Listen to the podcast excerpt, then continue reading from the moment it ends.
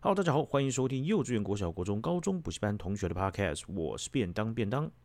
这一集啊，非常突然的插播到各位的生活当中，对不对？原本都是周一、周四、周一、周四、周一、周四，突然就变得周一、周四、周四这样子。哎呀，突然怎么来一集呢？好，那有追踪我们 Instagram、IG 的学长姐应该也有看到了哈，便当跟赖瑞分享了很多。现在现很主席在中国啊，因为为了要吊唁这个乌鲁木齐火灾过世的这些中国人呢，啊，他们现在各各地都在抗议啊，遍地开花，尤其是以学生为主体，都是大学生为主啊。那这个乌鲁木齐它这个火灾的事件，主要就是因为中共的防疫政策啊啊非常的紧缩，而且大家也知道。他们的民怨已经高涨到啊、就是只就像只差一根火柴点火了这样子啊，所以乌鲁木齐的这场火灾，让被隔离的这个这个新疆人啊，就活活的被烧死了。所以中国啊，就有许多的学生以及市民，各地的市民啊，站上街头，高喊反对终身制。共产党下台，习近平下台，有的甚至喊要自由。那在这个运动的最一初期的时候，呃，其实大家的诉求什么都有。但是在我现在录音的时候，十一月二十八号啊的这个早上六点啊，这个也就是我们现在嗯，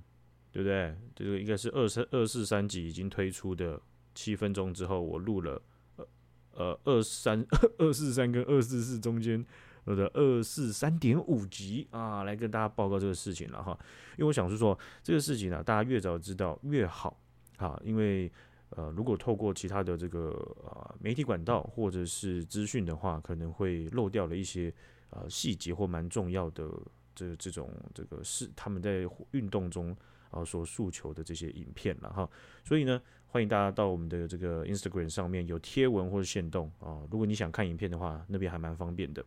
那另外一件事情就是中共的回应，呃，截至目前呢，中国共产党在官方没有回应，基本上在网络上面，中国的各地政府还是死鸭子嘴硬的情况。啊，甚至就啊继续发着那些排成好的啊宣传贴文。然后并没有正面回应，实质啊，就是物理上的回应呢啊，从这个影片当中可以看到，中共把他们基本上是最新全新到港咚咚咚咚的那种啊防爆装甲车，已经透过这个拖板车运到了某些抗议的据点上面。那在这些抗议据点上面呢，最著名的就是在上海的乌鲁木齐中路啊，那。这一个乌鲁木齐中路啊，它会被设为聚集点，就是因为它的名字啦，啊，就是因为事事件的的导火线是发生在乌鲁木齐，好，所以上海的这些市民或者是学生啊，他们要聚集的时候，就选择在乌鲁木齐中路啊，所以这样子的事件不止在中国国内，延伸到中国之外的。很多的这个呃中国人啊，在海外呢也有去响应。好比说在伦敦，有看看这样影片呢，应该算是蛮多的学生啊，在中国的使馆外面高喊“习近平下台，习近平下台”。好，那这一次为什么会需要紧急插播？因为我们上一次需要紧急插播的时候，可能是天安门事件了，因为中国在学生运动的这种应该说有规模的学生运动，好，上一次已经要被追溯到一九八九年的天安门事件了，啊，那像现在的这个这个事件呢，其实有非常非常多高等教育的学校哦的学生们去响应，哦，所以在这个啊整个活动当中，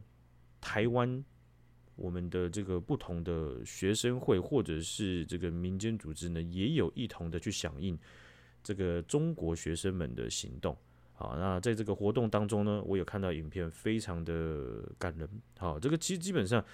是一个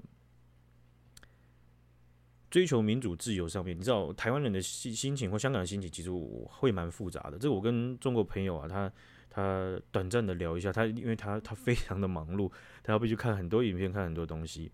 那我就请他拨空跟我短暂讨论一下。我突然就发现了一件事情，就是说，于台湾也好，于香港也好，其实像你看香港，香港就是非常明确的例子，就是啊，从我记得好像二零一九年还是二零二零年的时候有报道说，在香港的公民或年轻人啊，他们的生活改变非常巨大。那从今从一个视角切入，就是中国中国流行的广场舞，在香港流行的加速度非常非常的快。那没想到流流广场舞跳着跳着呢，就变香港就变得正式变成中国香港了啊！这个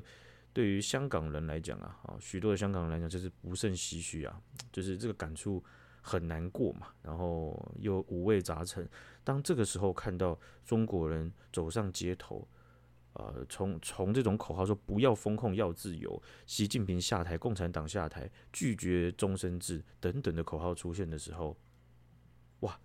这个真的是。五味杂陈，又乘上五味杂陈，变成五五二十五味杂陈了，对不对？所以台湾，我想在某种程度上也是饱受中国威胁，然后饱受从从基本上，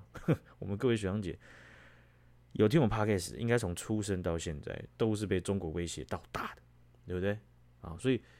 呃，更更往论就是说，我们在各种选举上，或者各种的国际事件上面，中国的参与，那那那那个这已经是比那种忙碌的家长参与自己小幼稚园小孩的运动会还要更密集了，那个是很夸张的那种密集程度。所以看到中国的社会啊，有这样的这个这个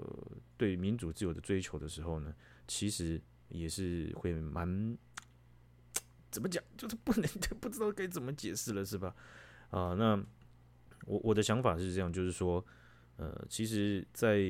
在在整体方向上，啊，民主自由这件事情是是中国人他们想要的。当然，他们在运动上面，这整个学生运动上面，那个是多点的，而且也没有一个明显的明显的学学生领袖，或者是各各各种的这种组织者。所以他们可能会有不同的诉求，相信他们群体当中也有人就说：“哎、那那那那那不对啊，那你那不是不是咱们不是说好不要封控就好了吗？那怎么会有人喊习近平下台呢？那不是那不是给给给给给咱们挖大坑嘛，是吧？也有可能啊，对不对？但是你会发现，就是说在这些影片当中，哎、欸，其实蒋习近平下台的比例还蛮多的啊，所以这件事情。很难去讲，就是说未来的十二小时、二十小时或是一个礼拜